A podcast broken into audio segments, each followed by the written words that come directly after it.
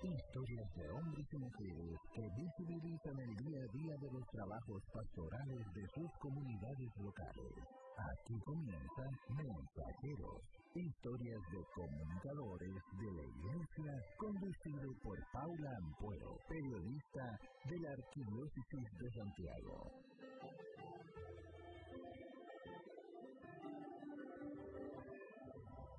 Hola a todos y todas, muy bienvenidos a este ya tercer capítulo del programa Mensajeros, historias de comunicadores parroquiales de la Iglesia de Santiago. Les recuerdo que soy Paula Ampuero Ulloa, periodista del Arzobispado de Santiago, y acompaño en su quehacer a este grupo de mensajeros y mensajeras de nuestra arquidiócesis. Hemos llegado al tercer capítulo y justo hoy en el Día de la Solidaridad vamos a hablar sobre mensajeros como una red de comunicadores parroquiales que se apoyan de distintas formas. Para eso estoy hoy acompañada de dos mensajeros que trabajaron en conjunto para conseguir ayuda fraterna para las personas afectadas por el aluvión del Cajón del Maipo, que fue durante este verano del 2021. Saludo entonces a Laura Garrido Vázquez, ella es comunicadora parroquial en Santo Domingo Guzmán de la comuna de Ñuñoa desde el año 2019 y es la mensajera más joven del grupo con solo 21 añitos. Bienvenida Laura, ¿cómo estás? Hola, muy bien, Muchas gracias por la invitación y un saludo a todos los que nos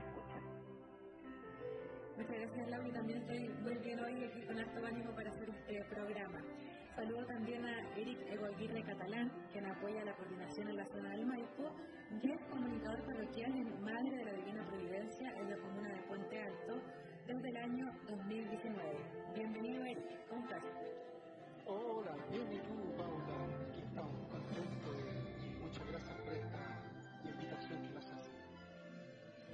Genial, qué bueno que estén los dos bien, que tengan ánimo para que nos puedan contar su historia. Ahora sí, para entrar en confianza, les voy a hacer unas preguntitas con respuestas cortas. Es lo que estamos llamando el ping-pong de mensajeros para que la gente les vaya conociendo un poquito. Así que eh, pónganme máximo 30 segundos de cada uno. ¿Cómo describirían en breve el servicio que hacen en sus parroquias, en su rol de comunicadores parroquiales? Eric. Mira, para nosotros, Paula, eh, simple sería informar, difundir, animar y motivar, ya tanto nuestra comunicación interna como externa, sobre todo ahora cuando hay estos cursos de invierno que nos invitan. Así que es muy importante poder acompañar también a nuestras comunidades. Súper, para ti, Laura, ¿cómo describirías este rol de comunicadora parroquial? Es eh, muy gratificante porque uno puede informar a la comunidad y a la vez también es una instancia muy linda para conectarse con la comunidad y crear lazos. Súper. ¿Y cómo, si me pueden contar un poco más de su historia, cómo llegaron a hacer este servicio? ¿Siempre les gustó comunicar?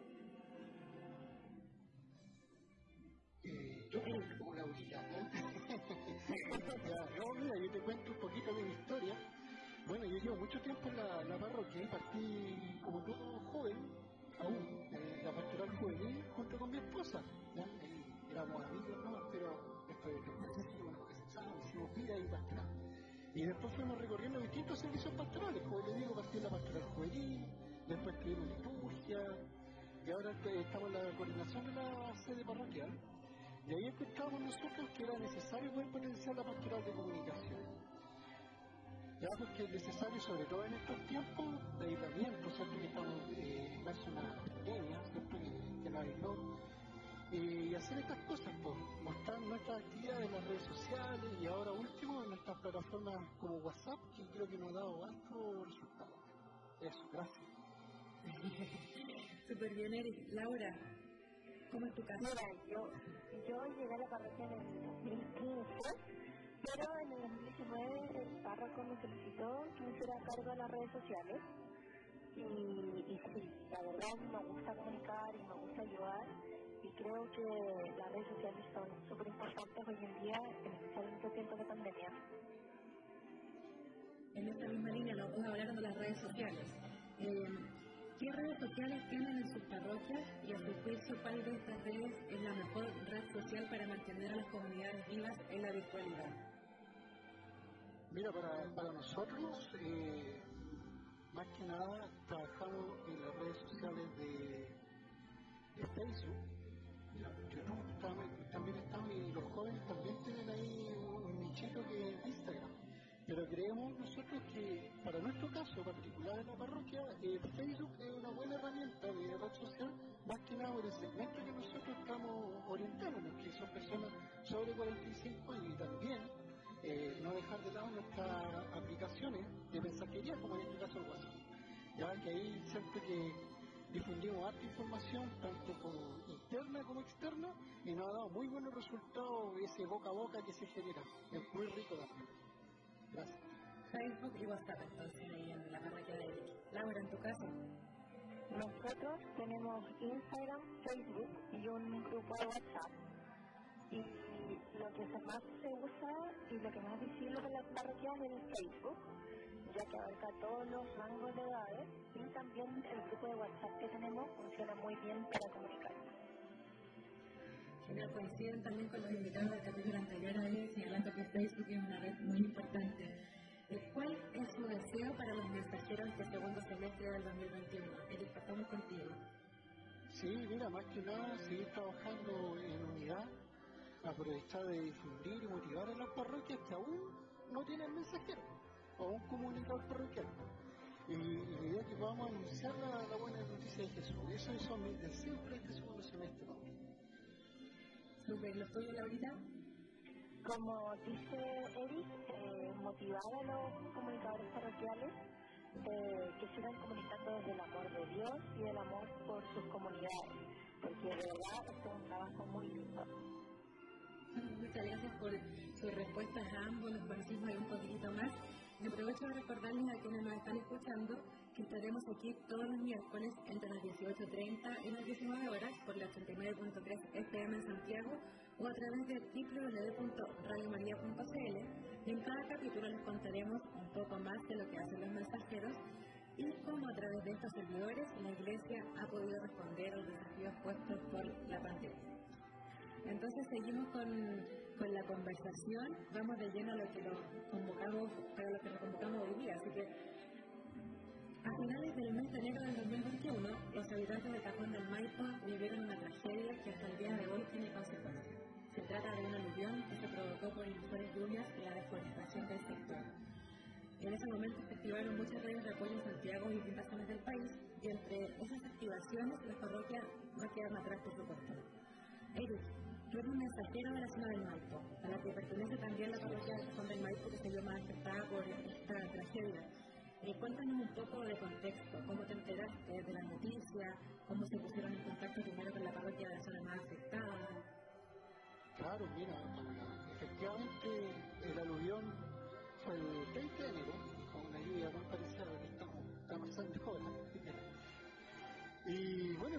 los reportes que nosotros tuvimos eh, fueron personas de nuestra misma comunidad.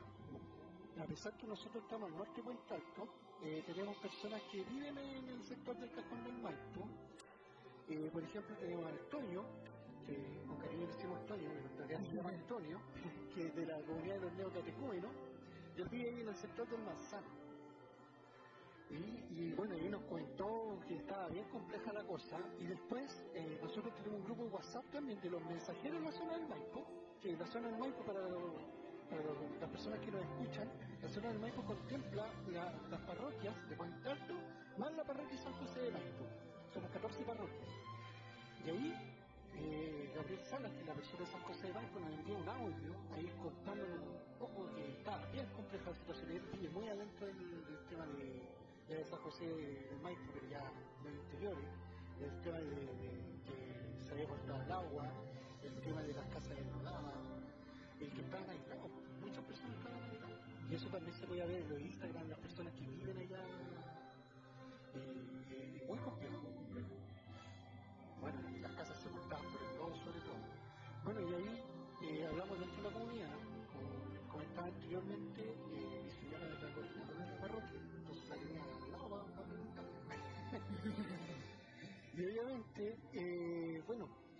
hablamos con nuestro párroco, que es el padre Alejandro Rivera, que pido saludo por esta vía, de estar escuchándonos también. De, de, y él nos da eh, esa libertad también de poder ayudar y decidimos junto con la comunidad, porque este trabajo no lo hacemos nosotros solos, de decidir ayudar y ponernos en campaña. Y fue en primera instancia con los elementos que más necesitaban, que era agua, la mercadería, útiles de aseo, y bueno, y se daban los hechos, ¿cierto?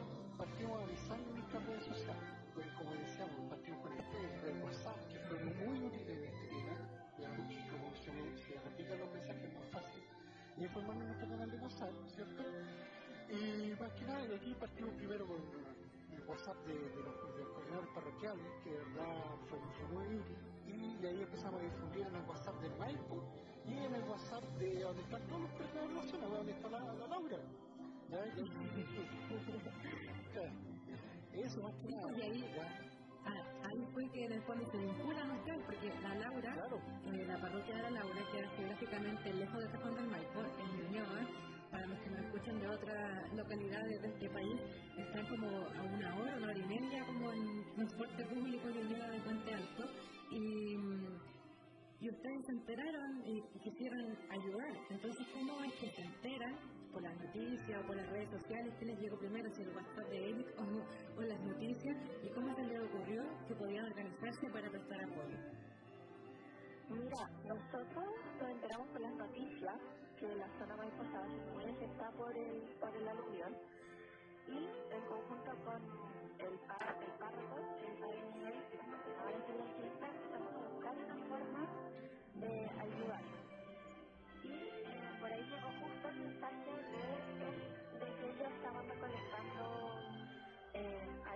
Para, para llevar las cosas al campo Maipo. Y eso fue en el, en el WhatsApp que tenemos todos juntos, ¿no? Con los mensajeros, con los más de 100 mensajeros que tenemos reclutados en la, en la de Santiago. Entonces, por ese momento, por ahí pues ya está así. Eh, Ahí hicimos machos, pues. claro, esa no otra red social que hacen más, ¿no? oye, oye, en esos momentos fueron claros, como ustedes estaban mencionando por las redes sociales y los medios de comunicación, para ir señalando qué es lo que se estaba necesitando. Ya nos adelantabas que se necesitaba mercadería, útiles de aseo, y también ustedes sabían dónde había que llevarlo, cuándo había que llevarlo y qué no había que llevar para ayudar.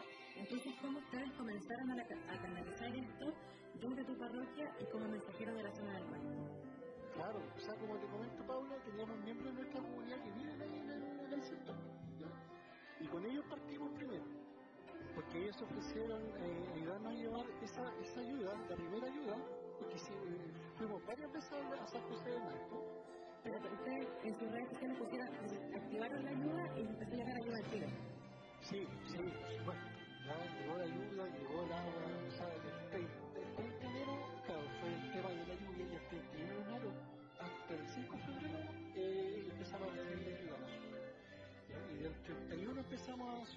hacia, hacia San José. Claro, y, y ahí se ofreció el mismo tono, eh, con, con su camioneta, que una pequeña camioneta, eh, la camioneta pickup ahí, eh, empezamos a llevar las primeras ayudas y él subió hacia el sector del Manzano, de ahí hablando con los pobladores con vecinos, llevamos las primeras ayudas. Pero después, ¿Ya? bueno,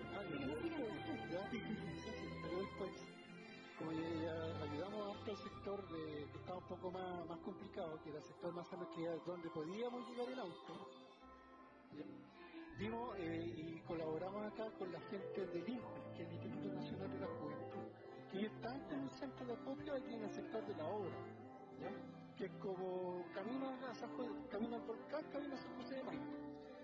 De ahí ellos nos decían más o menos las cosas que necesitaban y ahí íbamos nosotros canalizando a través de nuestras redes sociales lo que necesitaban. Y ahí, bueno, y también aparte del hijo, aparte de ayuda material, también ellos también nos manifestaban que necesitaban manos, porque ya había pasado la lluvia y también nos decían, oye, necesitamos manos acá, jóvenes, eh, que nos puedan ayudar a sacar el barro. Y también nosotros apro- aprovechamos las redes sociales y los contactos, ¿cierto? Para poder eh, hacer una difusión eh, necesitábamos jóvenes para poder eh, ayudar. ¿Ya? Mucha gente nos preguntaban cómo podían ayudar y, y, y había un concurso que se ponía ahí en la Plaza Constanto y subía, y subía todas las mañanas con, con, con, con jóvenes, con pala para poder ayudar en esa instancia. Entiendo perfecto, ahí se tiene una cadena de, de ayuda, de organización que se levanta espontáneamente además ante la, la emergencia. Eh, carne en, estas personas que activaron de inmediato las redes sociales, porque las redes sociales, uno dice como, claro, un mensaje, pero eso moviliza a muchas personas y en eso ustedes como mensajeros aportan un montón difundiendo los mensajes que se envían de distintas organizaciones. Eh, Laura, eh, ustedes hicieron sus propias gráficas, me acuerdo, ¿no? Difundieron eh, o, difundieron las gráficas que hizo la zona del Maipo. ¿Cómo fue que empezaron a difundir ustedes la ayuda? ¿Cómo la consiguieron? ¿Qué consiguieron? Mira, nosotros cuando vimos el folleto que habían mandado por el grupo de los mensajeros, nos contactamos con Marisol, que ella es la encargada de la zona, y ella nos dijo, mira, necesitamos alimentos no flexibles, confort, ingredientes, cosas que son personales. Nosotros teníamos eh, muchas bolsas de ropa en perfecto estado. Entonces solo pedimos eh, los alimentos no perecibles y eh, los productos higiene. Entonces hicimos un folleto y lo subimos a nuestras redes sociales y por ahí nos empezamos a mover y llegar a muchas cosas durante el día. Porque aparte, esto fue el lunes y el martes ya estamos cosas desde las 5. Porque de verdad a la zona. Entonces ustedes hicieron sus propias gráficas, las difundieron por sus redes y eso también tuvo, le hizo darte sentido a las personas. Sí, nosotros hicimos el folleto, lo difundimos y de verdad la ayuda fue inmensa. Llevamos un camión lleno de bolsas y acá es una camioneta chica de una eh, de la parroquia. Más grande que la camioneta del pueblo, ¿no? Claro. Están por ahí, ¿no? Andan por ahí, ¿no? Oye, sí, que uno veía, Paula, uno veía eh, el flyer que se estaba repartiendo en otras parroquias, sea, esa, esa red, ese contacto fue muy rico y fue muy bueno también con la gente Entonces, el, el, ahí el grupo de mensajeros sirvió definitivamente para que. Es, es una red de mensajeros.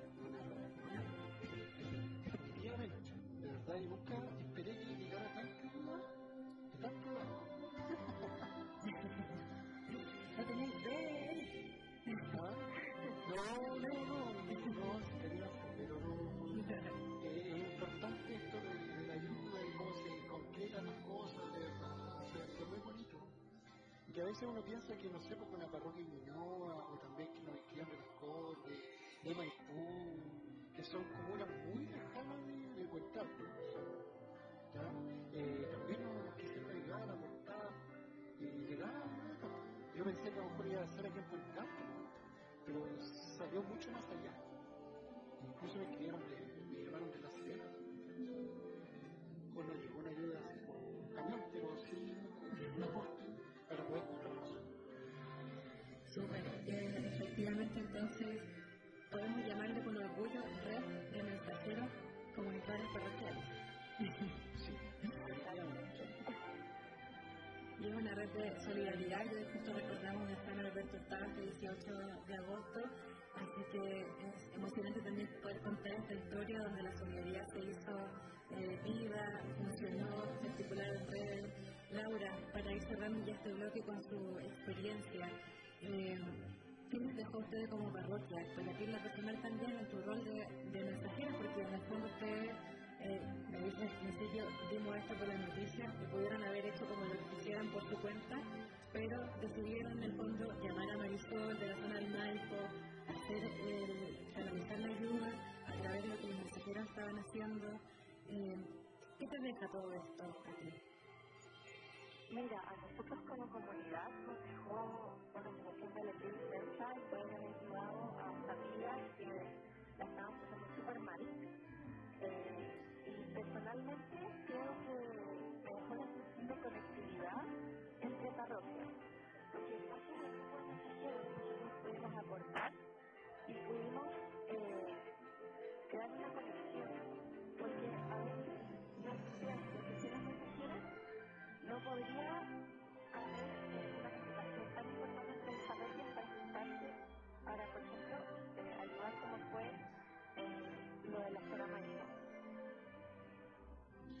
también no es lo único lo que se ha articulado ayuda entre distintas comunidades de Santiago.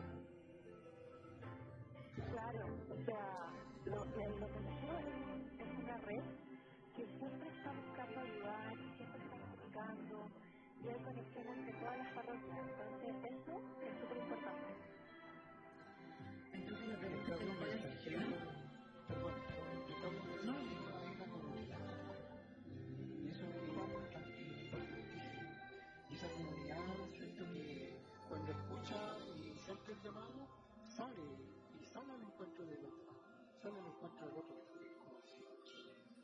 siento que eso se dio. Nosotros solamente somos unos, facilitadores. Pero de verdad, acá la comunidad no trabaja solo, el mensajero no trabaja solo. Somos facilitadores para que estas cosas se hagan, se concreten, se, se realicen. Tenemos un servicio que los mensajeros prestan a nuestra arquidiócesis y justamente para reflejar esta vida en comunidad. Ustedes son los principales que nos están contando siempre en que está su parroquia, que tenemos efectivamente una iglesia que está viva a pesar de todas las adversidades que se han vivido, que se articula entre comunidades cuando se sabe que necesitan ayuda. De fondo, como tú decías, son un instrumento para que las cosas sucedan y son muy importantes también, porque o sea, no son solo un mero instrumento, son una parte fundamental para que funcione el proceso dentro de nuestra iglesia. En esta línea, eh, les quiero hacer una pregunta y eh, para ir cerrando la, conversación, eh, ¿cómo invitarían ustedes a otras personas a sumarse a este grupo de mensajeros? Ya lo decían un poco en sus respuestas anteriores, pero quizás eh, un poco más de qué se trata. Laura, cuéntame, ¿cómo invitarías a otros? Yo invitaría a todos a que se sumaran a los mensajeros porque primero representan sus comunidades y las actividades que ellos hacen. Y segundo también eh, puede haber conectividad entre las parroquias. Los mensajeros son, como dices tú Paula, eh, algo, un, un pilar súper fundamental y comunicar es algo muy bonito. Por eso yo invito a las parroquias que no tienen mensajeros a que se sumen y poder crear una gran comunidad en la iglesia de. ¿Cómo invitarías tú?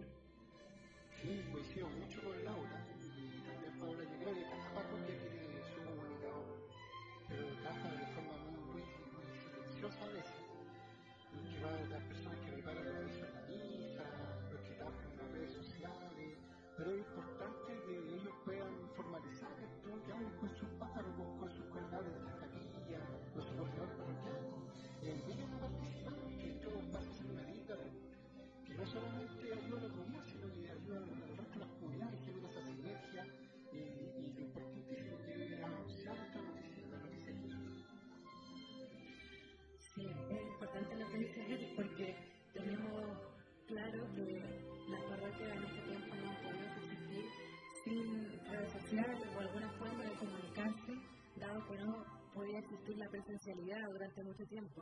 Entonces, eh, sabemos que están ahí comunicadores parroquiales y necesitamos que eh, se sumen a este grupo de mensajeros que les digan a sus párrocos que escriban un correo a comunicaciones a la iglesia Santiago.cl indicando su nombre y su WhatsApp para que los podamos inscribir a este grupo y puedan acceder a formación y acompañamiento en su quehacer. De hecho, eh, esta próxima semana, el 23 y el 30 de agosto, tenemos un taller de comunicación escrita que son dos para escribir notas, para escribir perfiles extraordinarios y hemos tenido otros encuentros también de formación pastoral, de formación en comunicación digital. No sé si alguno quiere agregar algo más al, al respecto de lo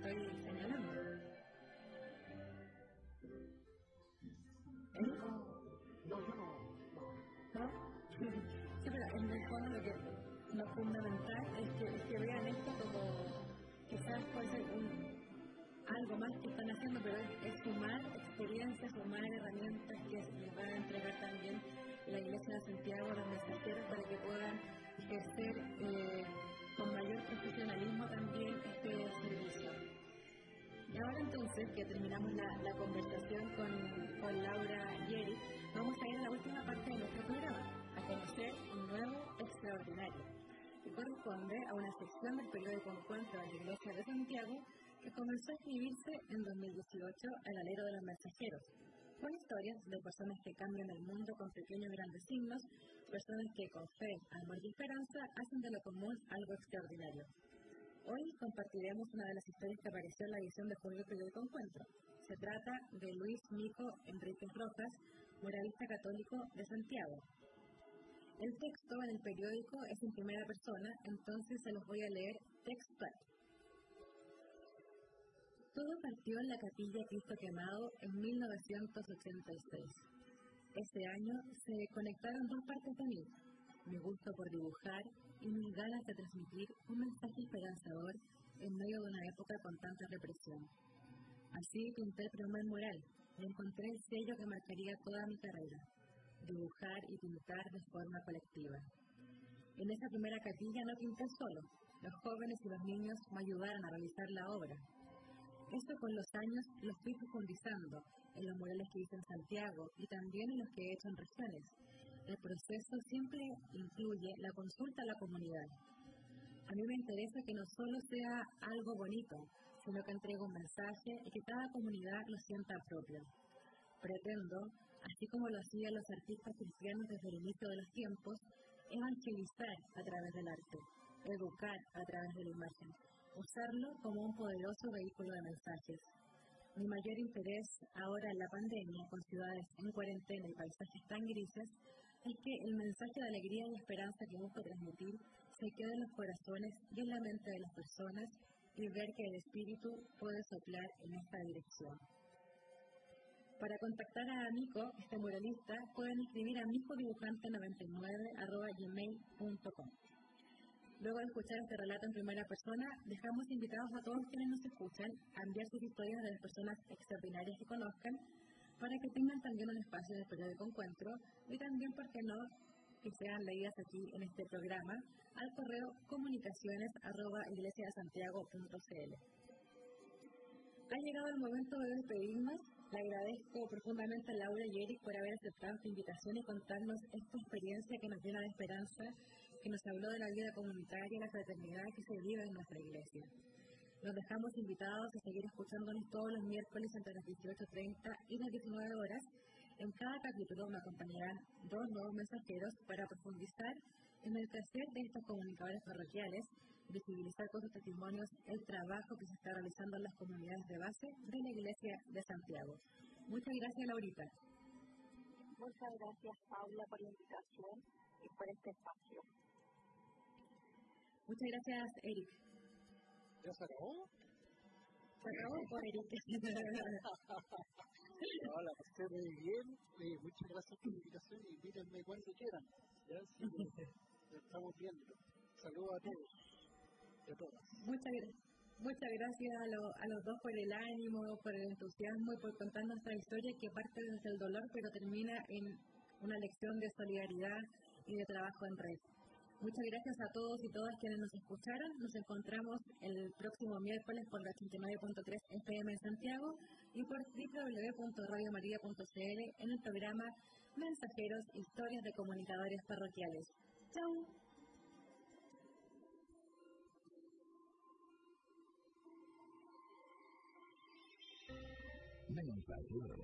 Vuelve la próxima semana con nuevas historias. Aquí, en Radio María una buena señal para ti.